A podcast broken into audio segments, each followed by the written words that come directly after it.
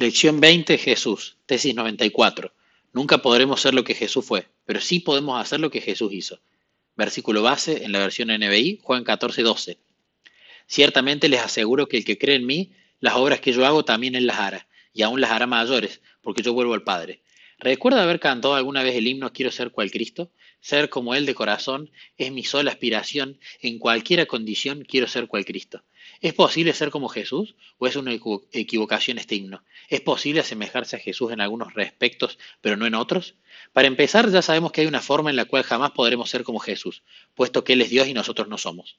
Él es nuestro creador y nosotros solamente sus criaturas. Podemos llegar a ser participantes de su naturaleza divina mediante la morada interior de su presencia en nuestras vidas. Pero nunca pasaremos de ser seres humanos, de modo que en este sentido tampoco tenemos esperanza de llegar a ser como Jesús.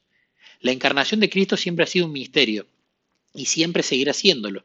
Lo que se ha revelado es para nosotros y para nuestros hijos, pero, pero que cada ser humano permanezca en guardia para que no haga Cristo completamente humano, como uno de nosotros, porque esto no puede ser. Comentario bíblico adventista, tomo 5, página 1103. Pero cuando limitemos nuestra comparación al aspecto humano de la naturaleza humana de Jesús, todavía nos damos cuenta de que nunca podremos llegar a ser exactamente como Él. Él nació como ese ser santo, por naturaleza sin pecado desde, su nacimiento, como ya lo consideramos en la tesis 90. En cambio, nosotros nacimos separados de Dios, por naturaleza pecadores de nacimiento. Durante tanto tiempo como sigamos en este mundo, poseeremos esta diferencia en nuestra misma naturaleza. Véase Palabras de Vida del Gran Maestro, página 124. Otra área en la cual nunca podremos ser como Jesús es en lo que se refiere a nuestro pasado pecaminoso. Nuestro registro de antecedentes es malo, durante toda la eternidad necesitaremos que la gracia justificadora y perdonadora de Cristo cubra nuestros pecados pasados. Puesto que Jesús nunca pecó, tampoco tuvo jamás un pasado pecaminoso. Sin embargo, nosotros podemos llegar a ser semejantes a Jesús. Podemos vivir como lo hizo Él y trabajar como Él trabajó. Podemos obtener la victoria sobre las tentaciones del mismo modo en que Él la obtuvo, mediante la dependencia de un poder superior en lugar de confiar en la fuerza interior. Podemos vivir en una continua relación con Dios, como lo hizo Cristo, y entonces descubriremos que las diferencias que existen entre Él y nosotros no hacen ninguna diferencia. Jesús vivió como hombre. Durante toda su vida en esta tierra jamás usó su poder divino hasta la mañana de la resurrección.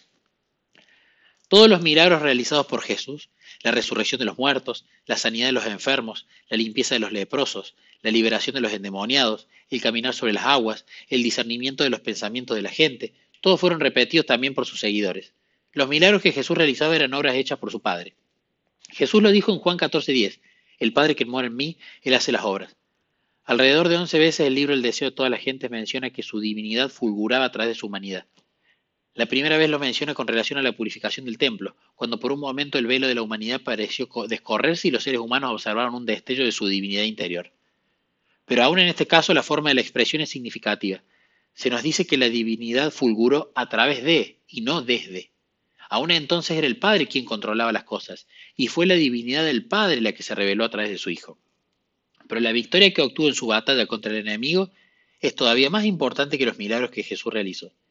Mediante la comunión con su Padre, gracias a su continua dependencia de Él, ganó la victoria, y su victoria puede ser nuestra hoy en día.